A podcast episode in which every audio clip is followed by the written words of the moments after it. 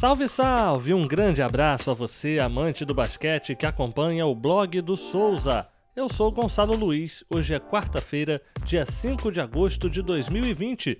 A partir de agora, conto para você as principais informações do mundo do basquete e o que tem de novo no blog do Souza para você ficar bem informado.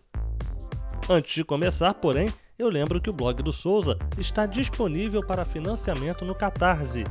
Com 7 ou 10 reais, você se torna assinante do blog e passa a ter acesso a conteúdos exclusivos.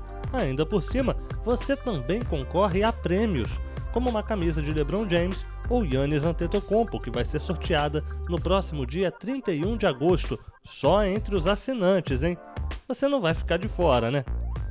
Agora chega mais e curte a news do blog do Souza de hoje. Depois do blog ter trazido na última semana a notícia do encerramento das atividades do basquetebol do Botafogo, um grupo de torcedores do clube se uniu para tentar salvar o projeto da equipe.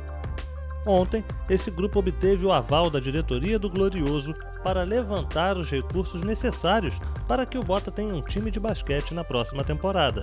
A questão é se o movimento não veio tarde demais. Um dos principais nomes do projeto Alvinegro na última temporada, o técnico Léo Figueiró, já está acertado com Bauru. E o Dragão segue fazendo seus movimentos no mercado. Segundo informações do Lucas Rocha, a equipe está próxima de acertar a renovação de contrato com o ala pivô Gabriel Jaú, de 22 anos. Na temporada passada, o jogador teve médias de 7,2 pontos e 5 rebotes por jogo. Para você que curte as notícias sobre o mercado do NBB, o Felipe Souza e o Lucas Rocha farão uma live hoje às 19 horas no canal do blog do Souza no YouTube. Confere lá. Na NBA, as lesões vão sendo um problema para as franquias nessa volta da temporada. O ala Jaren Jackson, do Memphis Grizzlies, sofreu uma lesão no menisco de seu joelho esquerdo durante a derrota para o New Orleans Pelicans na última segunda. Resultado? Jackson está fora do restante da temporada. Estreando com a camisa do Brooklyn Nets, Jamal Crawford também teve problemas físicos. Ele esteve em quadra por apenas 6 minutos quando sentiu um estiramento no posterior da coxa esquerda. Outro lesionado é Patrick Beverly, que abandonou o duelo do seu Clippers contra o Phoenix Suns ontem com um problema na panturrilha.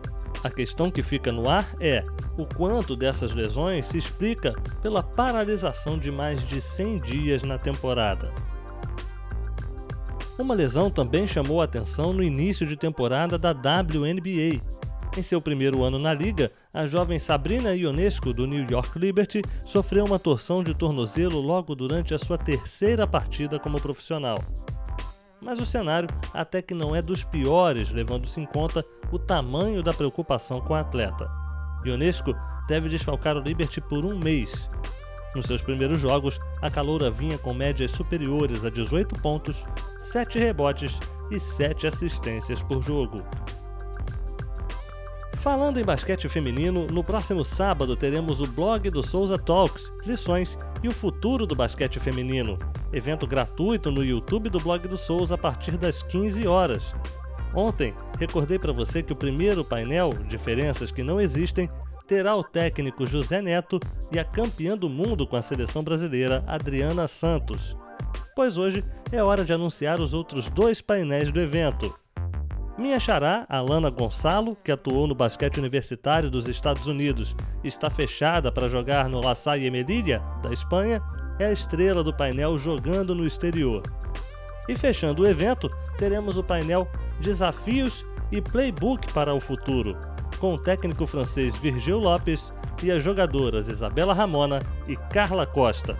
Imperdível, né? O blog do Souza Talks terá a apresentação de Roberta Rodrigues, e acontece no próximo sábado, dia 8 de agosto, a partir das 15 horas, no YouTube do blog do Souza. Claro que todos os detalhes sobre o evento também podem ser encontrados lá no blog. Também no blog hoje você encontra um ótimo papo do Léo Santos do perfil Bibol Base com o Salva Mendes, recrutador do Basconia, atual campeão espanhol de basquete. Na entrevista, algumas questões como o que é preciso para entrar na mira dos recrutadores europeus e como os brasileiros são vistos na Europa. Não deixe de conferir.